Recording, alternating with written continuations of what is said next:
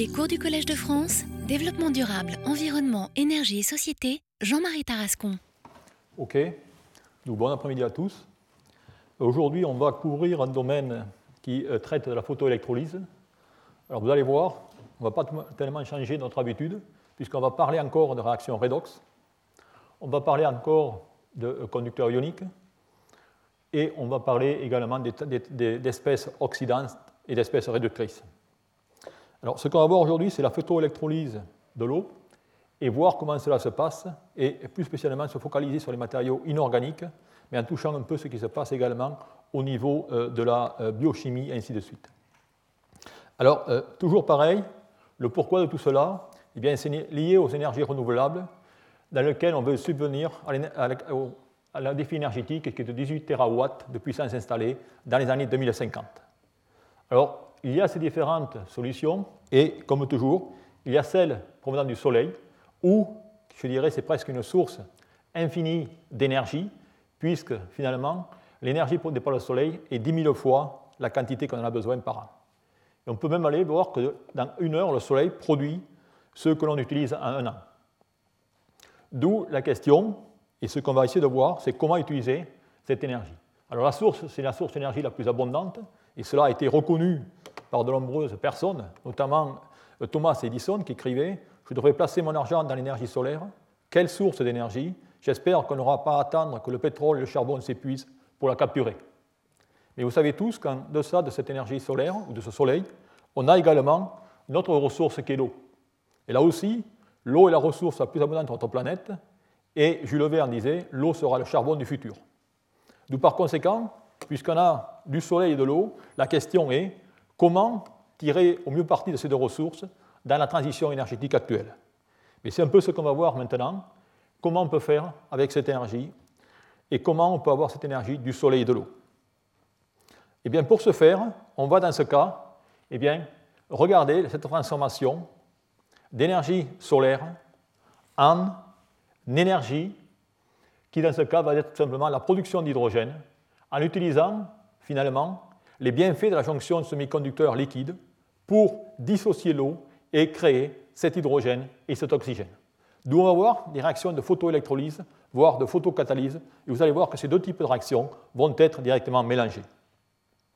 Alors pour aborder bien sûr cette transition énergétique, eh ce qu'on va faire, c'est voir comment on peut, dans ce cas, eh bien, stocker, si je peux dire, cette énergie solaire sous forme d'énergie chimique, ce qu'on va faire directement en transformant l'énergie solaire en molécules d'hydrogène-oxygène, et ensuite on va la convertir de nouveau en eau par des, instruments qu'on appellera dans un premier cas des électrolyseurs, et dans ce cas on appellera directement euh, des piles à combustible. D'où ce qu'on va s'intéresser aujourd'hui, finalement, ce n'est pas les piles à combustible du tout, mais c'est finalement cette transformation de H2O en H2 plus un demi d'O2. Alors cette transformation, eh elle peut se faire selon différents schémas, comme vous allez voir ici. Dans un premier temps, eh il y a l'électrolyse classique de l'eau, je dirais la façon brute. Vous prenez dans ce cas deux électrodes, vous appliquez un courant, et vous allez directement, dans ce cas, dissocier l'eau comme indiqué ici. Alors, l'alternative, c'est qu'on peut utiliser, bien sûr, un électrolyseur qui va être couplé au réseau, mais on peut également, si on veut, coupler un électrolyseur avec une pile photovoltaïque. La deuxième méthode, et c'est celle sur laquelle on va euh, se pencher tout au long de ce cours, va être la dissociation par photoélectrolyse, où là on va utiliser finalement cette fameuse jonction semi-conducteur liquide pour avoir ce dispositif électrochimique dans lequel on va voir comment, en jouant sur les semi-conducteurs, on va pouvoir générer de l'eau. Et on vous montrer également qu'on n'est même pas obligé d'avoir directement ce dispositif électrochimique, il suffit d'associer des poudres ou avec des catalyseurs et des photocatalyseurs de bonne composition pour simplement générer cette eau. Et enfin, le troisième exemple va être le cas de la dissociation photobiologique ou je peux dire la photosynthèse. Car en effet, la photosynthèse ou la réaction de base à la photosynthèse, c'est la dissociation de l'eau dans laquelle vous allez créer une molécule d'oxygène qui va être relarguée dans l'atmosphère. Vous en servirez pour respirer ou alors on s'en sert dans les transports automobiles pour la combustion et l'autre partie, qui sera l'hydrogène, eh bien, va rester dans, je dirais, les, euh, les, molécules organiques de cette photosynthèse pour fixer un CO2 et conduire directement au glucose et à toute une autre sorte de molécules organiques. Donc voilà, si vous voulez, l'étape ou les différentes étapes pour cette électrolyse de l'eau. Et ce qu'on va s'intéresser aujourd'hui, eh bien, ça va être une fois de plus celle du milieu. Alors lorsqu'on va regarder l'électrolyse de l'eau, eh bien, il va y avoir quand même certaines difficultés. Alors tout d'abord, comme je vous avais dit, il y a le stockage. Et dans ce cas, à part le soleil, eh bien, on va tout simplement regarder le relargage de l'oxygène et l'hydrogène. Et là, je mets déjà directement, on va finalement regarder la réaction d'évolution de l'oxygène, ce qu'on va appeler OER. Et rappelez-vous de, cette, de on va l'utiliser souvent. Ensuite, vous avez également l'évolution de l'hydrogène, HER. Et là, on va l'utiliser. Et enfin, il y a la conversion, où on a les mêmes problèmes, mais si ce n'est que, si vous voulez, dans le sens inverse. On a l'oxygène réduction, ORR, et HORR. Et bien, finalement, ces types de réactions ici, c'est ce qui va être notre cauchemar durant tout cet exposé. En effet, le problème récurrent à tous ces euh, électrolyses de l'eau, que ce soit dans les piles à combustible pour la recombinaison ou alors dans les électrolyseurs, et bien dans ce cas, il va falloir obtenir des réactions beaucoup plus efficaces. Et c'est là qu'on va jouer avec les catalyseurs et on va voir la complexité de terminer ces catalyseurs. D'où, quel est réellement le problème? Pour vous mettre rentrer ce problème très simplement, je vais revenir à des bases. La base, tout le monde vous connaissez. Quels sont les le, le domaine de stabilité de l'eau? Vous avez ici directement 0 volts pour l'hydrogène et vous avez ici 1,23 volts pour l'oxygène. D'où, si on regarde finalement les courbes d'oxydoréduction, voilà directement pour l'hydrogène et pour, euh, l'hydrogène, oui, avec directement une oxydation et une réduction. Vous voyez qu'en ce cas, il y a un, une, faible potentiel de différence entre l'origine et ainsi de suite. C'est ce qu'on va appeler les surpotentiels ou les sous-potentiels. Et maintenant, si je regarde le cas de l'oxygène, eh vous voyez qu'en ce cas, on a également les mêmes surpotentiels ou bas potentiels, mais plus exagérés que dans le cas d'hydrogène. Pour la bonne et simple raison, c'est que dans un cas, on va utiliser une réaction à 4 électrons, et dans l'autre cas, une réaction à 2 électrons. Maintenant, quelle est l'importance de tout cela? Eh bien, Vous allez la voir directement. En effet, si je considère maintenant un électrolyseur, comme on peut voir ici, eh bien, ça veut dire que plutôt que d'appliquer 1,23 volts pour électrolyser l'eau, eh il va falloir que j'applique des tensions nettement supérieures, 1,5, 1,6, voire plus haut. De la même façon, quelle est la conséquence de tout cela? Sur la pile à combustible Mais dans le cas de la pile à combustible, vous allez travailler maintenant entre ces deux domaines. Eh bien, plutôt que d'avoir 1,23 volts en potentiel de sortie, eh bien, vous allez avoir 0,8, 0,9. D'où, vous voyez réellement l'importance de ces surtensions dans ces fameuses réactions d'évolution d'oxygène et d'évolution d'hydrogène. D'où c'est un peu ce que je vais parler dans ce cours, qui va se structurer de la façon suivante. D'abord, je vais vous parler de la photoélectrolyse, rappeler quelques bases sur le spectre solaire et la correspondance entre spectre solaire et semi-conducteur. Ensuite, on passera au principe de fonctionnement. Ensuite, on traitera les matériaux, quels sont les photoanodes et les photocathodes qu'il faudra utiliser, comment ajuster le band gap, les photocatalyseurs, comment abaisser leur surtension et augmenter le courant, quels électrocatalyseurs, leur choix, et ainsi de suite. Et enfin, eh je terminerai par partageant avec vous les dernières avancées qui ont eu lieu au niveau des matériaux et surtout au niveau des dispositifs, et vous verrez qu'il y a une recherche énorme dans ces domaines. Alors tout d'abord, pour présenter la photoélectrolyse, on se doit de comprendre le spectre solaire. Le spectre solaire, comme vous pouvez voir ici, eh bien, il y a un domaine vous pouvez voir, où il va y avoir l'absorption, vous avez l'UV, vous avez le domaine du visible et le domaine de l'infrarouge. Et on va travailler dans le domaine du visible, regardez, entre 3,18 électronvolts, 3,1 et 1,6 électronvolts. Et on va travailler avec ces différentes radiations. Alors rappelez-vous, le rouge aura directement aux alentours de 1,7 IV et le bleu aux alentours de 3,1. Alors pourquoi cela a une importance? Eh bien, il se trouve que par chance, il y a une quantité de matériaux qu'on appelle les semi-conducteurs, dont la structure de bande est indiquée ici. Vous avez la bande de conduction et la bande de valence. Et vous voyez que dans ce cas, il y a un gap que j'appellerai ce terme, plutôt que bande interdite, j'utiliserai gap durant tout cet exposé, et bien dont la valeur va où se trouve exactement dans ce spectre du visible. Ce qui fait qu'on va pouvoir absorber des photons. Et on va parler de semi-conducteurs d'OPP, dans lequel les porteurs majoritaires les, euh, les, trous, et les semi-conducteurs d'OPN, dans lesquels les porteurs majoritaires seront les électrons. D'où, ayant défini cela, voyons maintenant l'importance de ce gap en revenant à des conditions thermodynamiques. En effet, si je regarde la réaction de dissociation de l'eau, écrite ici, vous voyez que j'ai un delta G de 237,3 kJ par mol, et si j'applique la loi de Nernst, cela me donne directement un potentiel de 1,23 volts. D'où par conséquent, si je reviens à mon semi-conducteur, ça veut dire qu'il faudra qu'il absorbe des photons supérieurs à 1,23 volts si je veux avoir une chance de séparer cette molécule d'eau en hydrogène et en oxygène. Alors, qu'est-ce qu'il va me falloir dans ce cas? Si je prends l'hydrogène, il va me falloir deux électrons. il va falloir que je crée deux paires électrons-trous, ce qui me fera une énergie de 340 kJ par mol.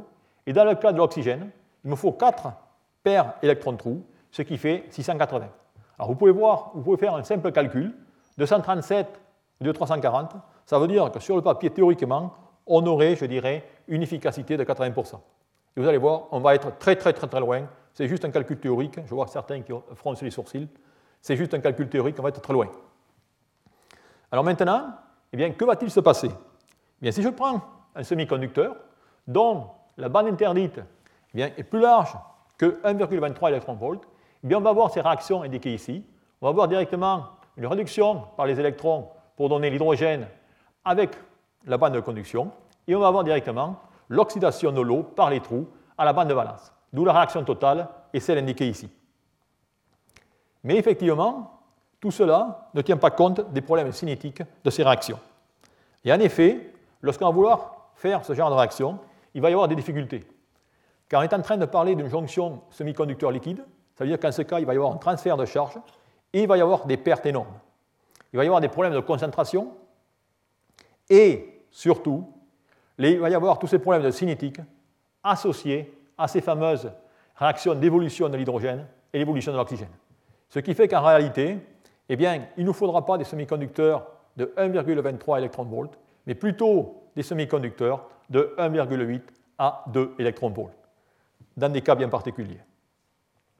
D'où, ayant défini finalement toutes ces bases, comment cette photoélectrolyse va fonctionner?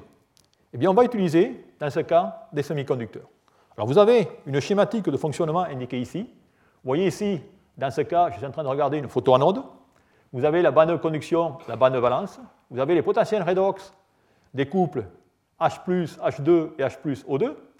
Et vous avez le niveau de Fermi, et ainsi de suite. Maintenant, que va-t-il se passer? Bien, Lorsque j'envoie une radiation, bien, il va y avoir tout simplement création d'un électron d'une paire électron-trou avec l'électron qui va directement aller, comme indiqué ici, sur la position. Donc voilà ce qui se passe. Ensuite, eh il va y avoir ces quatre trous qui vont réagir avec la molécule d'eau, c'est-à-dire qu'ils vont oxyder la molécule d'eau, comme on peut voir ici.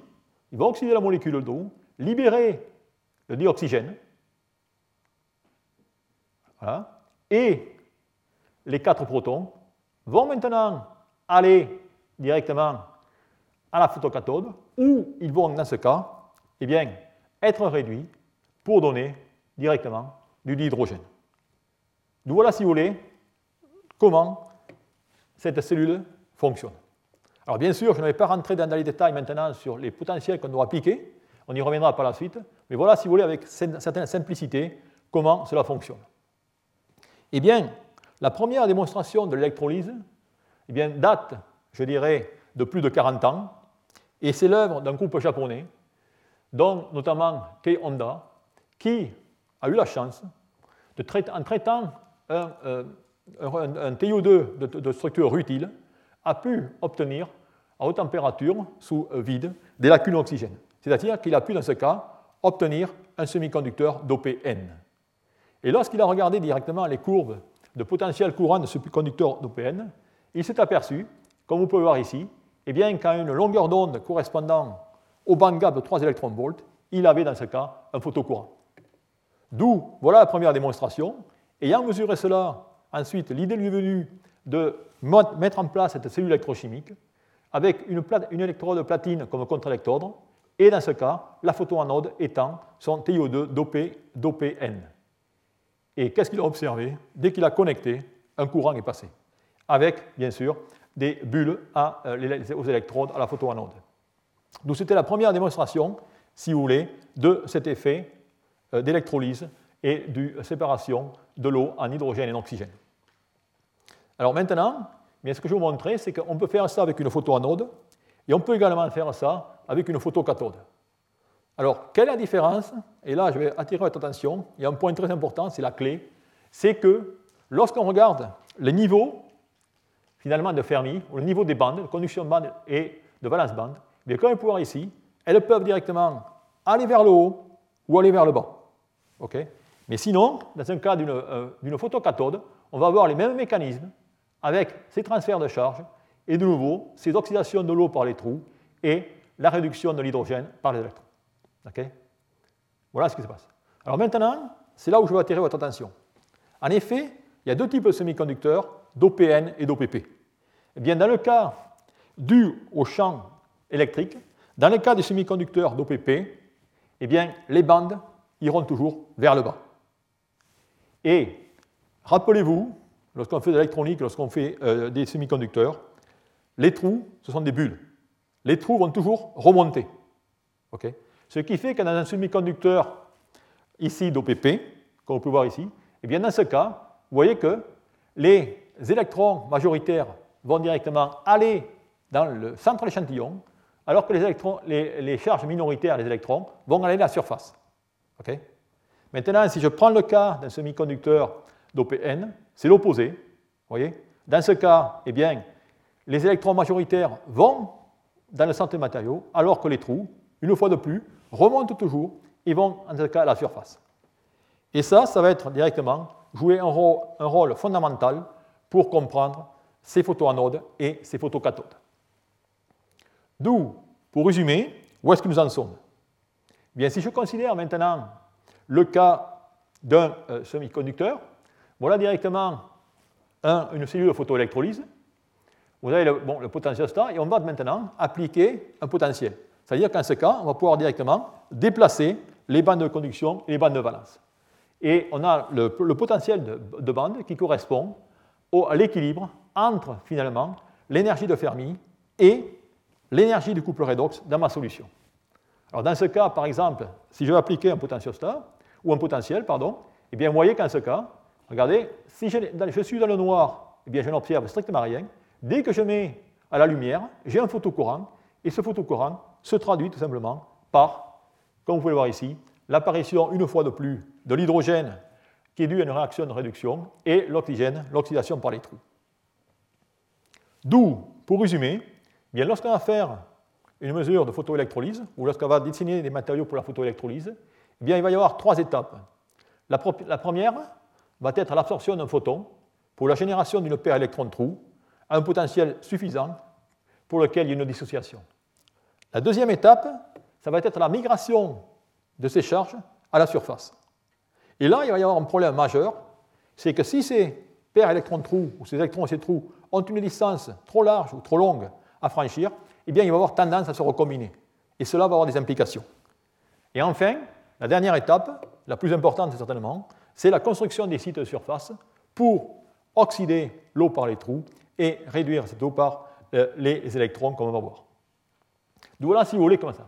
Et comme je vous disais, eh bien, la difficulté, c'est d'empêcher cette recombinaison électron-trou. Eh c'est la raison pour laquelle on va tout simplement passer vers des particules nanométriques, c'est-à-dire que la plupart des euh, photocatalyseurs seront soit des poudres, soit des systèmes nano-architecturés. Vous voyez ici, on va essayer tout simplement d'empêcher cette recombinaison aux joints de grains, ainsi de suite. Donc voilà, si vous voulez, pourquoi on a tendance à passer vers l'aspect nanométrique pour toutes ces manips de photoélectrolyse. Alors bien sûr, on a le matériau, et maintenant il faut trouver le matériau avec le bon gap. Alors pour ce faire, si je prends le cas de TiO2, celui dont je vous ai montré, dans la première expérience avait été effectuée, mais vous voyez qu'en ce cas, on a un gap de 3,2 électronvolts. Rappelez-vous, on est dans le bleu. Et vous voyez que dans ce cas, eh bien, l'énergie absorbée est relativement faible. C'est la raison pour laquelle ce composé n'est pas intéressant d'un point de vue application euh, pour euh, cette approche. Alors la question maintenant est comment allons-nous dessiner des composés inorganiques avec des gaps variables?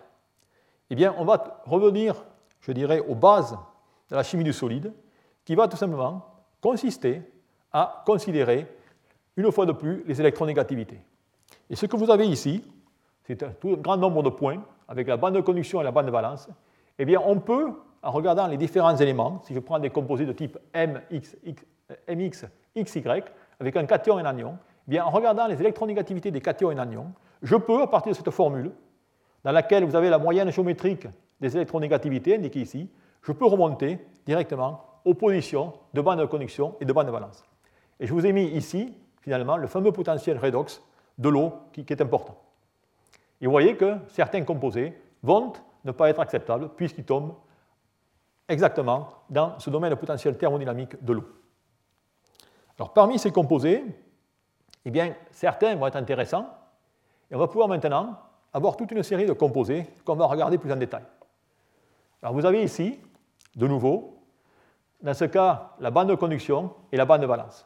Donc théoriquement, ce que vous voulez, c'est que vous voulez directement qu'un matériau dont la bande de conduction soit plus négative que directement la bande, euh, que le potentiel redox correspondant à la réduction de l'eau H plus H2, et vice-versa, dans le cas des trous, vous voulez dans ce cas un potentiel de bande de valence qui soit plus positif par rapport au niveau H2O2.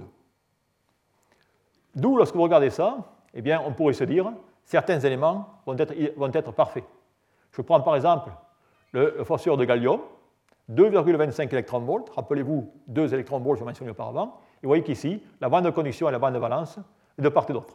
Mais vous allez voir que cela n'est pas si simple que ça, car il faut que vous ayez le gap, mais il faut que ces matériaux eh soient également stables chimiquement dans les électrolytes qu'on va utiliser. D'où il nous faut effectivement le band gap de 2 électronvolts, il nous faut le recouvrement des potentiels redox, on les a, mais la stabilité, la toxicité et le coût vont être importants. Et par exemple, comme je dis, cette fusion de gallium et ce phosphore de gallium ne sont pas stables, et je pense que le cas, je dirais, le plus intéressant pour démontrer finalement ce problème de stabilité est le sulfure de canion. En effet, d'après ce que je vous ai dit, eh bien, il semblerait que ce soit le matériau idéal. Et malheureusement, le problème qu'on a avec celui-ci, c'est que lorsqu'on va directement créer un trou, ce trou ne va pas oxyder l'eau, mais il va oxyder le soufre. Ce qui fait qu'on va avoir la réaction suivante. On va avoir CDS en présence de trou, va être oxydé pour donner C2 de plus plus soufre. C'est ce qu'on appelle une réaction de photocorrosion. Donc voilà, si vous voulez, de nouveau, l'importance de tous ces critères dont je vais vous mentionner, vais mentionner ici. D'où ces niveaux vont être très importants. On peut bien sûr les ajuster. Si vous prenez également F2O3, qui est l'hématite, dont je vais reparler assez longuement par la suite, eh bien, regarde finalement ce niveau, eh bien, F2O3 va se corroder à milieu aqueux. Il va falloir, dans ce cas, utiliser des astuces pour augmenter son potentiel et de façon à ce que celui-ci devienne stable. Alors, il y a effectivement l'importance de tous ces potentiels, je dirais, de bande de conduction et de bande de valence pour déterminer les matériaux qu'on va utiliser. Et là aussi, une chose très importante, vous voyez ici, je mets photoanode et photocathode. Alors regardez bien ici, photoanode et photocathode n'a strictement rien à voir avec la position des bandes. Photoanode signifie qu'on aura directement un semi-conducteur dopé N, rappelez-vous, couverture de bande vers le haut, et photocathode, semi-conducteur dopé P, couverture de bande vers le bas. Alors, le gap est certainement une valeur importante, mais ce qui est important également, c'est quelle la quantité de photocourant qu'on va pouvoir obtenir. D'où par conséquent, il va falloir tracer la quantité de photocourant en fonction du gap. Alors je m'excuse pour ce transparent qui est euh, très, euh, très chargé, mais vous allez comprendre le message. Vous avez ici les longueurs d'onde et les courants. Et maintenant, vous voyez que le cas du silicium, 1,1 électron-volt, et c'est celui qui a directement le plus grand photocourant. Alors vous, dit, vous allez me dire, attendez, vous nous avez dit 1,23. Effectivement, vous ne pouvez pas directement utiliser une simple cellule avec le silicium comme photocathode. Et vous allez voir à la fin de cet exposé qu'on va avoir une astuce en couplant des cellules en tandem. Et là, le silicium pourra être utilisé. Donc voilà, si vous voulez, le type de matériau qu'on a. Alors, il faut jongler en tout ça. Et la question, qu'est-ce que la chimie du solide peut apporter? Eh bien, on peut regarder en chimie du solide. Et comme vous pouvez voir ici, le tableau périodique, vous le savez tous, est riche d'éléments, riche de phases, et on peut regarder finalement, dans ce cas, le cas des, des le cas des spinels, en considérant seulement les éléments D0, 0 électrons et D10, 10 électrons dans les orbitales D, pour ces différents composés. Et à partir de ça, on peut mesurer, si je peux dire, les gaps de tous ces composés. Eh bien, on va là aussi appliquer nos règles simples de chimie du solide. Règle simple, si par exemple je prends le cas d'une pérovskite, eh bien, dans ce cas, l'électronégativité, vous savez que si l'électronégativité d'un élément va augmenter, eh bien, dans ce cas, le gap va augmenter, c'est ce que vous voyez ici. On peut également jouer, dans le cas de ces pérovskites, elles peuvent être distordues, c'est-à-dire que dans ce cas, les liaisons B1 entre les différents octaèdres B1, O, B1, ainsi de suite, ne peuvent pas être 180 degrés, 140, 150. Lorsque vous allez directement maximiser le recouvrement, et eh bien dans ce cas, vous allez avoir des gaps qui seront plus faibles que dans le cas où ils seront distordus. Et enfin, on va pouvoir jouer sur la nature des substituants. Et ici, qu'est-ce que vous voyez? Je prends directement deux phases, la phase perovskite lantane CRO3, une autre phase lantane TiO3. Et eh bien, si je veux faire des substitutions, je vais pouvoir maintenant régler ou ajuster continuellement le gap. Donc voilà, si vous voulez, les jeux que l'on peut effectuer. Mais tout ça, on fait de nouveaux composés, mais n'oubliez pas, on est en train de, finalement de regarder qu'un seul paramètre qui est le band gap. Il y a encore toute la stabilité derrière qui va être importante. Alors on peut s'amuser et aller encore plus loin. Maintenant, on peut faire l'introduction de l'azote. Et vous savez tous que eh l'azote est moins électronégatif que l'oxygène automatiquement les bandes P de l'azote vont augmenter, d'où on va fermer le gap, et c'est effectivement ce que l'on voit ici. Voyez qu'en ce cas, lorsqu'on passe à l'azote, eh on va réduire le gap, d'où on va absorber dans un, domaine différent du spectre solaire. On peut également faire la même chose dans le cas des oxysulfures, ou si maintenant je remplace un oxygène par un soufre. Dans ce cas, de nouveau, le soufre A est moins électronégatif que l'oxygène, d'où la bande va monter, et on va avoir des gaps différents. Et enfin, si on fait si on fait l'azote, l'oxygène, on peut également le soufre, on peut également faire les oxynitrures. Et là aussi, c'est la même histoire. Lorsqu'on va utiliser une oxynitrure, on va pouvoir ajuster les gaz. D'où, j'espère que vous avez compris, en la, en maîtrisant la chimie du solide, on n'a aucun problème pour faire des matériaux avec différents gaps. Et vous allez voir, on peut faire des milliers de matériaux, mais ce n'est pas pour ça qu'on va trouver le bon. Alors, je vais vous montrer un exemple un peu l'approche au jour d'aujourd'hui pour dessiner de meilleurs euh, photocatalyseurs. Et je vais prendre le matériau qui, qui vous est tous familier, qui est l'hématite Fe2O3. D'où vous avez un peu la structure de cette hématite qui est ici directement a été euh, qu'on a fait directement croître sur un substrat. Maintenant, voilà finalement le photocourant en fonction du potentiel pour ce que j'appellerais une hématite idéale. Et lorsque vous faites des matériaux classiques, eh bien vous êtes sur la courbe en rouge ici. D'où par conséquent, il faut partir de cette courbe rouge aller à cette courbe noire. Voilà. Et là, vous avez deux domaines. Vous pouvez directement augmenter le photocourant. Et pour augmenter le photocourant, on va voir que c'est un problème de morphologie. Il va falloir jouer avec la structure, la morphologie de ces particules. Et ensuite, eh bien, pour aller maintenant, excusez-moi, pour aller finalement à ce potentiel, il va falloir jouer avec les catalyseurs. D'où par conséquent, si je peux dire, vous avez déjà vu cette équation que j'aime bien utiliser. Lorsqu'on veut fabriquer une bonne photoanode, eh bien, la composition chimique va être importante, mais la taille et la morphologie eh bien, va agir sur le photocourant et le catalyseur va agir sur le potentiel, de euh, réduction et ou d'oxydation. D'où, c'est la raison pour laquelle on va dans un premier temps voir pourquoi finalement cette morphologie est importante. Et vous allez comprendre ça très simplement.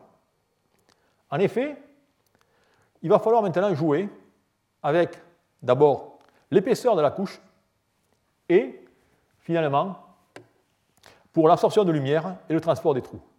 Alors en effet, si on regarde les différentes épaisseurs, on s'aperçoit qu'on a une augmentation des photons absorbés de 50 à 100 nanomètres, 400 nanomètres, mais après 400 ou 800 nanomètres, finalement, on reste constant. D'où c'est la raison pour laquelle on va travailler avec des couches d'épaisseur de 400 nanomètres. Alors maintenant, il y a le transport des trous. Et celui-là va être plus problématique. Pourquoi? Parce que je vous ai dit que ces trous, ils vont avoir une longueur de diffusion relativement limitée et ils peuvent se recombiner avec les électrons. D'où il va falloir directement les piéger, si je peux dire, avant qu'ils se recombinent avec un électron. Et ça, ça va demander de jouer avec la structure. Alors voilà directement le substrat, voilà mon matériau, 400 nanomètres, et voilà finalement mon électrolyte. D'où la partie active au niveau de la diffusion, bien est ici. Vous voyez, seulement 10 nanomètres est actif. D'où la question, ça veut dire qu'en ce cas, vous voyez, j'ai toute cette matière et je n'utilise que 10%.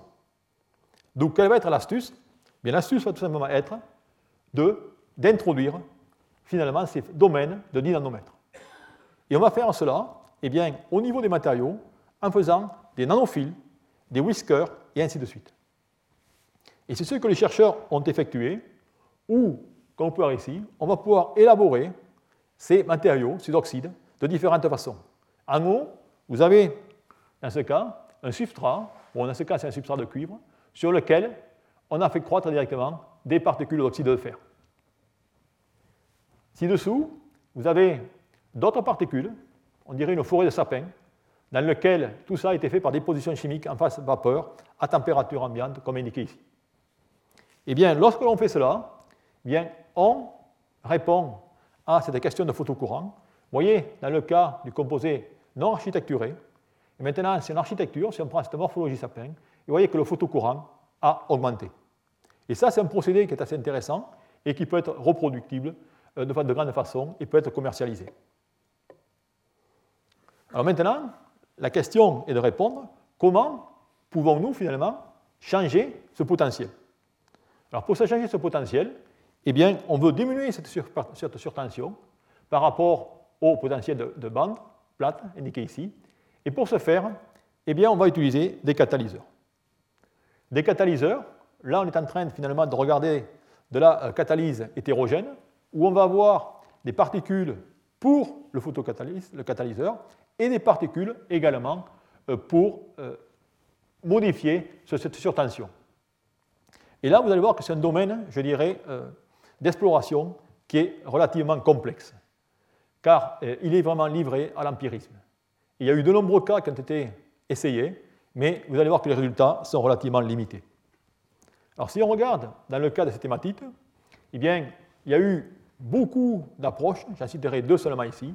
L'une qui a consisté finalement à utiliser ce que j'appellerais un co-catalyseur en nitrate de cobalt, dont vous voyez qu'en ce cas, eh bien, on a pu effectivement, on un peu réduire cette surpotentielle, et dans ce cas, le mécanisme semble fonctionner avec la création de groupes oxo, comme finalement la, formation de groupes oxo dans les hydrogénases avec le manganèse.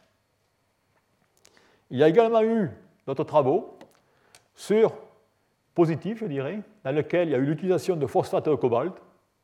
Et je reviendrai sur ces phosphates de cobalt car ils vont jouer un rôle primordial pour le futur, dans lequel, vous pouvez voir ici, il y a encore une réduction de cette de surpotentiel en utilisant ce co-catalyseur. Dans le même sens, eh bien, on peut maintenant, si je peux dire, combiner les deux approches dans lesquelles je vais, dans ce cas, utiliser cette forêt de sapins, si je peux dire, avec maintenant un co-catalyseur qui va être l'oxyde d'iridium, comme indiqué ici. Et vous voyez qu'en ce cas, eh bien, j'augmente considérablement, le, ou je réduis considérablement cette surpotentielle. Alors, l'avantage de tout cela, eh bien, qu'effectivement, cet oxyde de fer est un matériau qui est bon marché et qui nous permet d'obtenir des rendements aux alentours de 6%. Et vous voyez ici, euh, tout ça, je peux dire, est euh, résumé sur cette, euh, sur cette diapositive, où on aperçoit finalement la possibilité d'utiliser cette hématite comme un matériau abondant euh, pour faire finalement euh, cette électrolyse de l'eau. Donc voilà, si vous voulez, un exemple de matériau qui est en état de développement, mais avec des rendements encore relativement faibles. Alors la question qu'on peut se poser, c'est finalement, pourquoi est-il si compliqué de trouver ces catalyseurs? Eh Bien tout simplement parce que le domaine de la catalyse est très complexe et on a du mal à déterminer quels sont les mécanismes réactionnels. En effet, les étapes dans lesquelles on doit procéder sont indiquées ici. Si, par exemple je regarde une réaction de catalyse en milieu basique, eh bien, d'oxydation de l'eau, j'ai quatre électrons, je vais avoir ces différentes étapes indiquées ici, dans lesquelles vous avez tout simplement l'absorption d'un groupement hydroxyle, quatre fois, et ainsi de suite. D'où ça veut dire que si maintenant il faut que je regarde la catalyse de ces quatre réactions. Si j'ai un catalyseur idéal, comme indiqué ici en rouge, eh bien, vous voyez qu'en ce cas, chaque électron va avoir un delta G de 1,23 électronvolts. Et dans ce cas, tout se marchera. Malheureusement, ça ne se passe jamais comme ça. Il va y avoir, si je peux dire, des étapes euh, qui vont être limitantes. Et dans ce cas, par exemple, si je regarde ici, c'est l'étape 2 dans laquelle je vais avoir la fixation d'un H ou d'un OH, c'est-à-dire qu'il faut que dans ce cas, je retire un OH, bien, qui va être difficile. D'où on va étudier tout un genre de composés et on va finalement caractériser par des mesures cinétiques quelles sont ces vitesses, je dirais, d'ancrage de l'oxygène à la surface des particules? Et pour cela, eh on va tout simplement tracer ces fameux diagrammes qui sont très bien connus dans le domaine de la catalyse, qu'on appelle les diagrammes de Volcano, où on va faire une série de composés. Dans ce cas, eh on regarde des perovskites qui travaillent en milieu basique, et on va voir que certaines compositions vont avoir le maximum d'activité, c'est-à-dire, dans ce cas, le, surpotentiel le plus faible, avec une activité égale. Et ça veut dire que dans la première pente, eh on a des matériaux dans lesquels l'oxygène est trop absorbé, et l'opposé dans la suite. Ça veut dire qu'en tant que chimie du soliste, eh il va falloir regarder finalement les liaisons qu'il y a et les ajuster pour tenter, si je peux dire, d'augmenter ou de diminuer ces différentes réactions d'absorption. Voilà, si vous voulez, les travaux qu'il faut faire. Alors à partir de cela, eh bien, on peut faire beaucoup d'électrochimie et on va ce qu'on va appeler tracer ce que j'appellerais les plots ou les courbes de Tafel pour différentes sortes d'électrocatalyseurs, que ce soit pour l'évolution de la réaction d'hydrogène ou pour l'oxygène. Et dans ces courbes, regardez, vous avez dans ce cas les très solides en rouge, c'est pour le milieu basique, et vous avez également en pointillé la même chose pour le milieu acide. D'où vous voyez la complexité de déterminer les bons catalyseurs. Et comme on va voir par la suite, il va y avoir même une complication, c'est qu'au jour d'aujourd'hui, il va y avoir un souhait énorme de trouver des, euh, co-catalyseurs et des photocatalyseurs qui puissent travailler en milieu neutre. D'où, pour résumer tout ça, eh bien, je dirais tout simplement que les chercheurs ont envisagé, je dirais, des centaines, voire des milliers de formulations. Et vous avez ici toutes les formulations possibles, avec différents euh, photocatalyseurs ainsi que différents co-catalyseurs, dans lesquels vous voyez tous les, oxydes dont je vous ai parlé, avec parmi les co-catalyseurs du platine, du rhodium, du nickel, et ainsi de suite. Eh bien, malgré tout cela, malgré ces centaines ou ces milliers de composés qui ont été étudiés, eh bien, on est on n'a pas encore trouvé la combinaison magique, si je peux dire, pour avoir le composé qui a, dans ce cas, eh bien, la plus faible surtension en ayant le courant le plus élevé. Donc voilà, si vous voulez, l'ensemble des travaux qui s'est effectués, résumés, dans le domaine de la photoélectrolyse. Alors la question maintenant que je vais vouloir aborder, c'est qu'est-ce qui se passe au jour d'aujourd'hui, qu'est-ce qu'il y a de nouveau? Et où va-t-on? Eh bien, je vais regarder ces avancées récentes, tant au niveau des matériaux qu'au niveau des dispositifs. vous allez voir qu'au niveau des dispositifs, il y a quand même des choses pas mal qui se font. Alors au niveau des matériaux, eh bien, lorsqu'on a démontré ces réactions de photocatalyse, lorsqu'on a trouvé finalement une photoanode et une photocathode, bon, on fait tout ça en milieu aqueux, ainsi de suite. Si vous voulez passer directement au dispositif électrochimique, eh bien, il va falloir sortir de ces milieux aqueux, ou du moins sortir de ces milieux basiques, de ces milieux acides, qui, comme vous le savez tous, sont très corrosifs. Eh c'est la raison pour laquelle, ces dernières années, il y a eu un effort considérable en recherche pour trouver des photocatalyseurs ou des électrocatalyseurs qui puissent travailler en milieu neutre.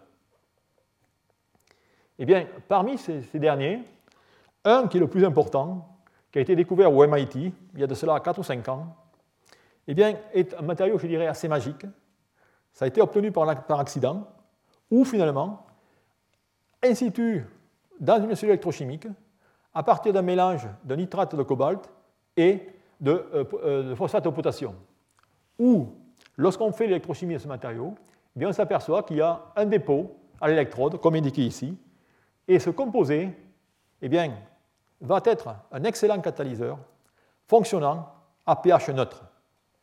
Et lorsqu'on regarde les courbes électrochimiques, comme vous pouvez voir ici, bien regardez, on s'aperçoit ici, regardez le début, dans ce cas de l'oxydation, on s'aperçoit qu'il est aux alentours de 1,29, 1,30.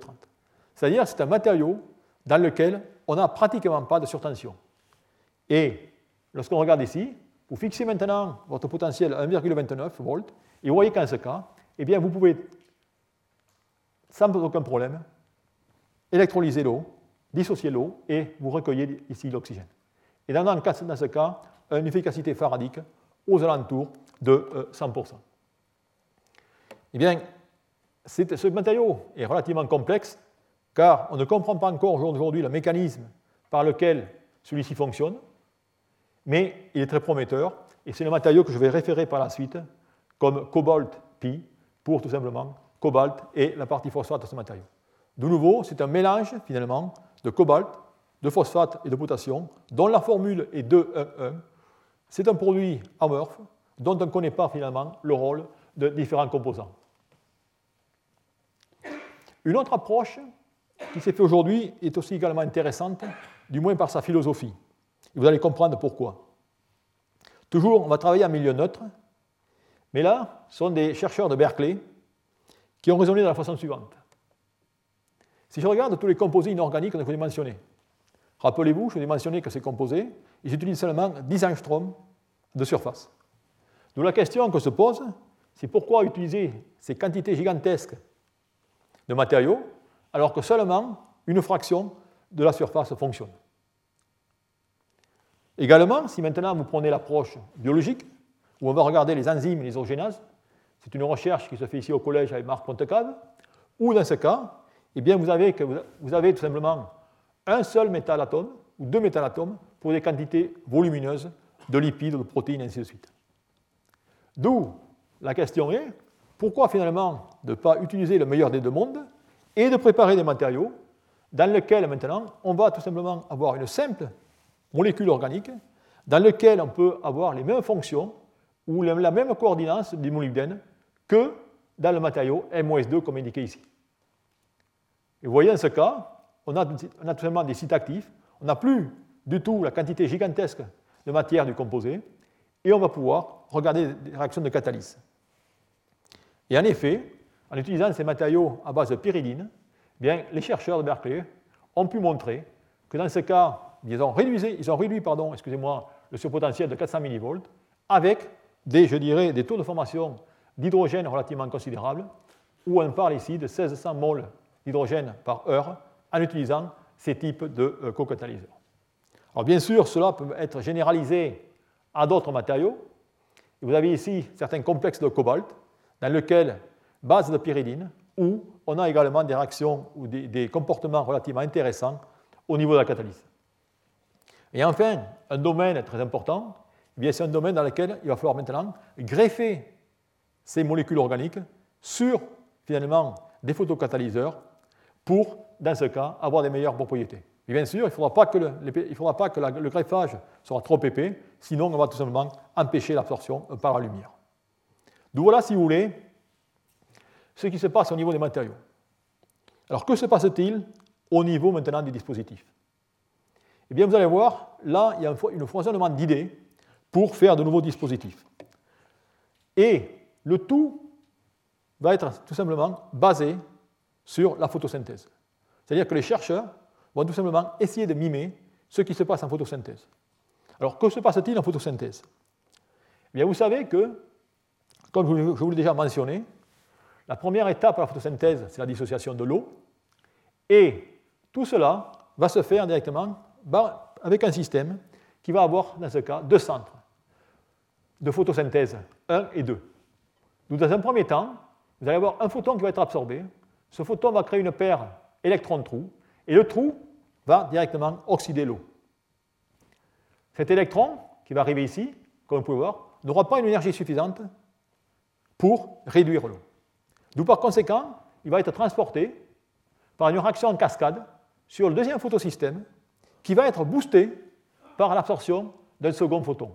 Et dans ce cas, il va avoir l'énergie supplémentaire pour directement aller fixer du CO2 et conduire directement aux produits organiques que l'on connaît avec l'ADP et ainsi de suite. Donc voilà, si vous voulez, comment est le système. Et ça, eh bien, ça se passe dans des feuilles avec des, configurations euh, plates et ainsi de suite. D'où ce que font les chercheurs au jour d'aujourd'hui, eh bien, ils vont essayer directement de mimer cela. Alors, on va le mimer comment? Eh bien, on va le mimer, comme indiqué ici. On va tout simplement, dans ce cas, faire soit des cellules, je dirais, de photolyse ou d'électrolyse, comme indiqué ici, en utilisant, je dirais, une simple étape, avec un semi-conducteur, ou alors, on va, dans ce cas, réaliser ce qu'on appelle ici ce schéma en Z avec des particules pour la photocatalyse. Je vais vous montrer comment cela se passe. Vous voyez qu'en ce cas, on va tout simplement utiliser eh bien, deux photons pour générer ces paires électrons-trous. Nous voyons comment un tel système fonctionne. Bien, je dirais la plus belle démonstration d'un tel système, c'est que vous mettez dans un bécher de l'eau et les bonnes particules choisies correctement, eh bien, vous allez obtenir directement cette dissociation de l'eau. Alors voilà directement le schéma en Z d'une réaction dans lequel je vais prendre des poudres qui vont être capables de, se comporter comme photocathodes et photoanodes, et je vais dans ce cas utiliser un médiateur. Alors vous voyez, j'ai deux, types de particules. Vous avez ici mon, photocatalyse pour l'hydrogène qui sera dans ce cas eh bien, une photocathode, une photoanode, voilà les différents matériaux. Je mélange tout ça, et qu'est-ce, qui va se passer? Bien, Dans ce cas, je vais créer une paire électron-trou. Le trou qu'on peut voir ici eh bien, va pouvoir tout simplement oxyder l'eau. Par contre, l'électron n'a pas assez d'énergie pour aller réduire. D'où par conséquent, je vais utiliser une troisième espèce, c'est-à-dire un médiateur redox, qui va me permettre directement de passer, comme on a vu dans la photosynthèse, un électron en cascade de ce niveau à celui-ci. Et par ce procédé, eh bien, je vais pouvoir maintenant eh bien, dissocier l'eau de façon relativement simple, comme indiqué ici. Alors bien sûr, tout cela est beau, mais les rendements sont encore très faibles et ne sont pas supérieurs à celles tout simplement de la photosynthèse. Alors un autre procédé, qui va être, je dirais, à peu près du même, eh va, va considérer à construire ce que j'appellerais des cellules de photoélectrolyse monolithiques. C'est-à-dire qu'en ce cas, eh elles vont être basées sur l'association de conducteurs euh, ayant photoanode et photocathode. Alors vous voyez dans ce cas, j'ai maintenant un appareil tout solide dans lequel je vais pouvoir utiliser. Alors comment celui-ci fonctionne? Eh bien pareil, donc vous envoyez la lumière. Première étape, eh bien dans ce cas, je vais avoir un photon absorbé comme dans mon photosystème. Ce photon absorbé va me créer un électron et un trou. Vous voyez que cet électron, eh bien dans ce cas, il va pouvoir tout simplement réduire l'eau. Par contre, ce, trou, eh bien, il n'a pas l'énergie suffisante il n'a pas l'énergie suffisante. Par contre, maintenant, je vais pouvoir, dans ce cas, injecter un second, euh, photon. Ce second photon, eh bien, maintenant, va créer une paire électron-trou. Ce trou va pouvoir oxyder l'eau avec maintenant l'électron qui n'a pas l'énergie suffisante. Et cet électron et ce trou vont tout simplement se recombiner pour donner directement le passage continu de courant. Donc voilà, si vous voulez, comment un tel système fonctionne. Eh bien, dans ce cas, vous avez dans ce cas des rendements qui peuvent quand même atteindre aux alentours de 12,4%. Alors bien sûr, regardez, ce n'est pas du tout viable, car on va utiliser maintenant dans ce cas des semi-conducteurs à base de gallium euh, qui sont bien sûr euh, très chers, ainsi de suite. Donc d'un point de vue coût, cela n'a aucun sens, mais on verra par la suite des possibilités. Alors, il y a cela, et il y a bien sûr aussi d'autres applications dans lesquelles maintenant on va pouvoir coupler la photoélectrolyse avec des cellules photovoltaïques. Et ça, c'est les travaux de, euh, de Michael Gretzel, qui a développé les fameuses cellules photovoltaïques à colorant, dont le principe est basé finalement sur celui, le même celui de la, photosynthèse, où dans ce cas, vous allez avoir un photon qui va être absorbé, absorbé par un chlorophylle. Alors comment ça fonctionne ici? On va utiliser cette photoanode, qui dans ce cas va être WO3, et on va utiliser la cellule euh, à colorant, à base de théiode. De nouveau, une fois de plus, je vais absorber, dans ce cas, un photon. Ce photon, eh bien, il va, dans ce cas, le proton va oxyder l'eau, et l'électron, une fois de plus, n'aura pas assez d'énergie. Par contre, un autre photon va être absorbé comme en photosynthèse pour promouvoir un électron à ce niveau, qui, celui-ci, maintenant, va pouvoir réduire directement l'eau. Et une fois de plus, on va avoir une combinaison entre cet électron et ce trou pour créer directement, pour finalement euh, clôturer le circuit. Et cela eh bien, peut se concrétiser par cette cellule. Vous voyez exactement la partie imagée de ce diagramme, avec derrière la cellule DSC avec des fils, et vous voyez directement les bulles qui montrent effectivement que la cellule fonctionne, et ainsi de suite. Et dans ce cas, eh bien, les chercheurs ont pu obtenir aux alentours de 4,5% de rendement. Alors, euh, poursuivant ces différents schémas, eh bien, il y a également des cellules tandem, où maintenant, on va tout simplement coupler une photocathode avec une photoanode, comme vous pouvez voir ici. Et dans ce cas, eh bien, on va avoir un système identique. On se rappelle, on peut peut-être des batteries, où on a des batteries lithium-ion, maintenant avec des positives et négatives. Et là, il va falloir directement balancer les courants dans les deux électrodes. Ce qui fait qu'il va falloir trouver le potentiel à laquelle je vais avoir le bon flux de courant. Et je pourrais fonctionner qu'à ce potentiel pour bien sûr que le nombre d'électrons qui vont être relargués d'un côté soit égal au nombre de protons de l'autre. Mais là aussi, ça marche de façon identique. Et on va pouvoir, dans ce cas, construire des cellules. vous avez ici une cellule dans laquelle vous avez d'un côté un semi-conducteur de type N, de type P, avec euh, toute l'illumination comme indiqué ici. Dans ce cas, eh bien, on a quand même des rendements qui sont relativement faibles, et de plus, la stabilité de ces systèmes en cyclage n'est pas terrible. Alors, de, nouveau, je vais vous montrer d'autres cellules, plus beaucoup, une ou deux, dans lesquelles vous avez encore des, réalisations qui sont relativement spectaculaires. Celle-ci est un travail de Berkeley, une fois de plus, dans lequel ils ont fait une cellule tandem où ils vont coupler, comme vous pouvez voir ici, eh bien, euh, du silicium avec du TiO2. Alors pourquoi du silicium et TiO2 Parce que je l'avais dit, rappelez-vous, je vous avais dit, le silicium n'a pas le bon band gap pour l'électrolyse de l'eau par lui-même. C'est-à-dire qu'on ne peut pas utiliser une photocathode de silicium et faire directement la séparation de l'eau. Par contre, maintenant, si j'utilise un couplage silicium-TiO2, je peux ajuster les positions de la bande de conduction et la bande de valence de faire en sorte que je puisse directement oxyder ou réduire l'eau comme je veux. C'est-à-dire qu'à la photocathode, eh bien, je vais réduire l'eau. Alors pour ce faire, eh bien, qu'est-ce qu'on va utiliser? Je dirais c'est du tout solide avec une, jonction ohmique comme indiqué ici.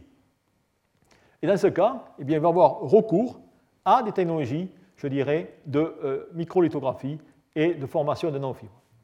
Alors le principe va être le suivant. Si maintenant j'ai deux différents types directement de photocathodes et photoanodes, eh bien qu'est-ce que je vais faire? Vous savez que j'ai deux types de radiation. Si j'envoie maintenant, le, par exemple, si j'envoie la lumière de ce côté, eh bien dans ce cas, si j'envoie la lumière bleue de ce côté, elle va tout simplement être absorbée par TiO2, et elle va être, si j'envoie la lumière rouge, elle va être observée par le silicium. D'où, si vous voulez, c'est sur ce principe qui fonctionne. Et dans ça, eh bien, ils ont pu construire voilà, des cellules de photoélectrolyse où vous avez ici le TiO2 sur lequel ils sont allés faire pousser du silicium, ou vice-versa, du silicium sur lequel ils sont allés faire pousser du TiO2.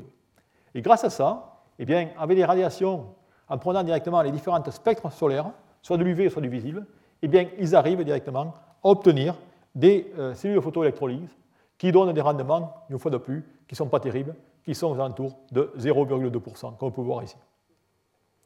D'où, voilà, si vous voulez, ce qui se passe. Et puis enfin, la dernière cellule, car je dirais c'est vraiment la plus prometteuse, et c'est là où tout le monde va, c'est de nouveau, il faut une cellule à bas coût, que l'on puisse généraliser et étudier partout. Eh bien, cela eh bien, va provenir de, la recherche de Dan Nocera, qui est au MIT une fois de plus. Alors, qu'est-ce qu'il a fait? C'est lui, rappelez-vous, qui avait découvert ce fameux catalyseur à base de cobalt, de potassium et de phosphore. Eh bien, il va maintenant construire ce dispositif, qui va être un dispositif, je dirais, configuration plate, dans lequel il va prendre une cellule solaire qui existe commerciale, avec ici une couche d'ITO relativement faible. Il va aller déposer son co-catalyseur, qui est ce fameux cobalt, euh, potassium, phosphate. Avec de ce côté une électrode métallique avec nickel, molybdène, zen et un catalyseur. Eh bien, dans ce cas, il va pouvoir tout simplement, sans fil, il n'y a aucun fil, rien du tout, c'est une simple association, il va pouvoir électrolyser l'eau.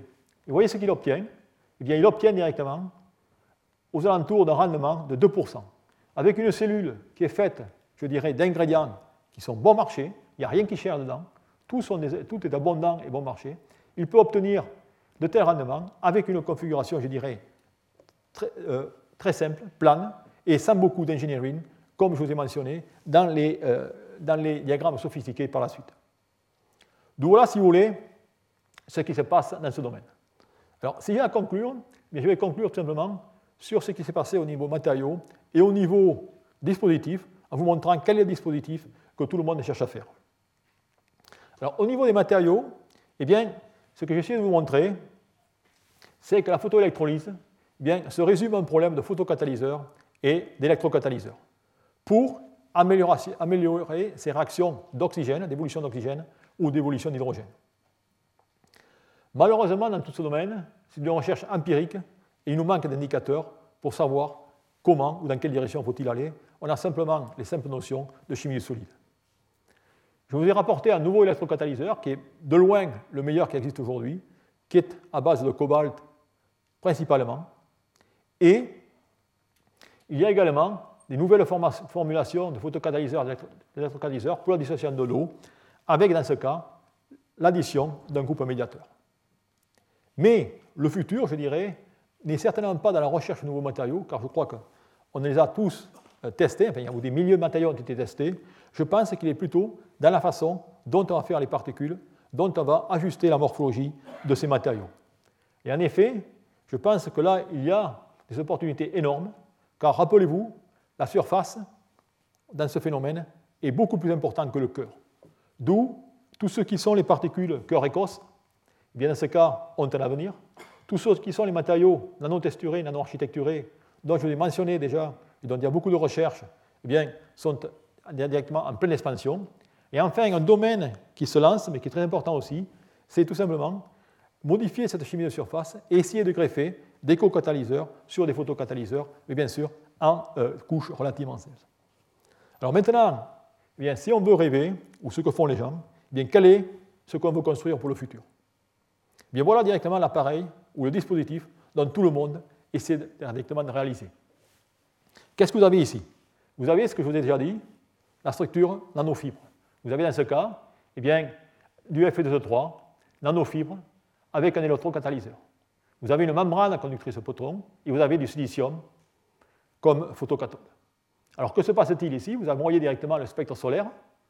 Dans le spectre solaire, eh bien, vous avez tout simplement la partie bleue du spectre solaire, rappelez-vous, celle qui est directement à 3 électronvolts, eh bien celle-ci va tout simplement être absorbée seulement par, le, par la, la, photocathode, photoanode. Pardon.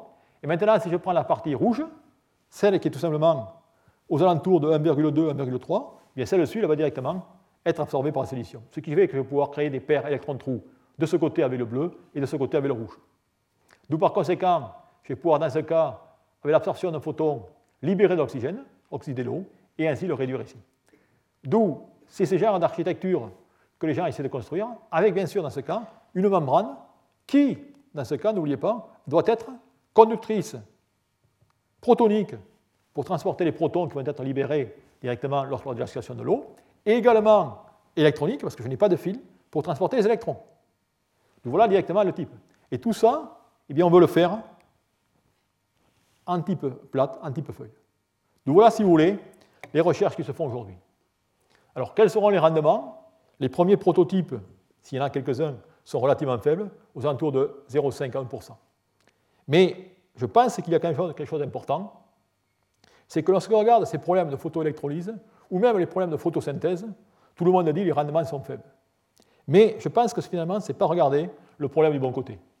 Car en effet, le Soleil est une source illimitée d'énergie et le rendement ne doit pas être un point crucial. Et c'est pour laquelle la relation d'électrolyseur sans fil, à grande échelle, à faible coût, est vraiment le seul véritable challenge. Et c'est ce challenge que le hub américain sur la photosynthèse adresse aujourd'hui. Et finalement, je voudrais terminer en vous faisant vraiment rêver et en faisant un simple calcul. Ce simple calcul, ce n'est pas moi qui l'ai fait, c'est Dan Nocera qui l'a fait, qui vous montrer finalement qu'est-ce qu'il faudrait pour avoir ces fameuses 14, 14 terawatts de, de, puissance installée. Bien, on va prendre un simple calcul et on va considérer finalement que la consommation actuelle est 14 terawatts et quelle va être finalement la nécessité ou la quantité d'eau qu'il nous faudrait pour faire l'électrolyse et avoir finalement ces 14 terawatts. Bien, on arrive à une quantité de 18 milliards de mètres cubes d'eau. Qu'est-ce que cela représente? Bien, cela représente Je pense que Dan Nocera étant de Boston, c'est pour ça qu'il a pris l'exemple. Mais si on regarde la rivière Hudson, cette rivière, elle a le débit à 435 mètres cubes par seconde, ce qui fait que 37 580 000 mètres cubes par jour, 13,7 milliards de mètres cubes par an.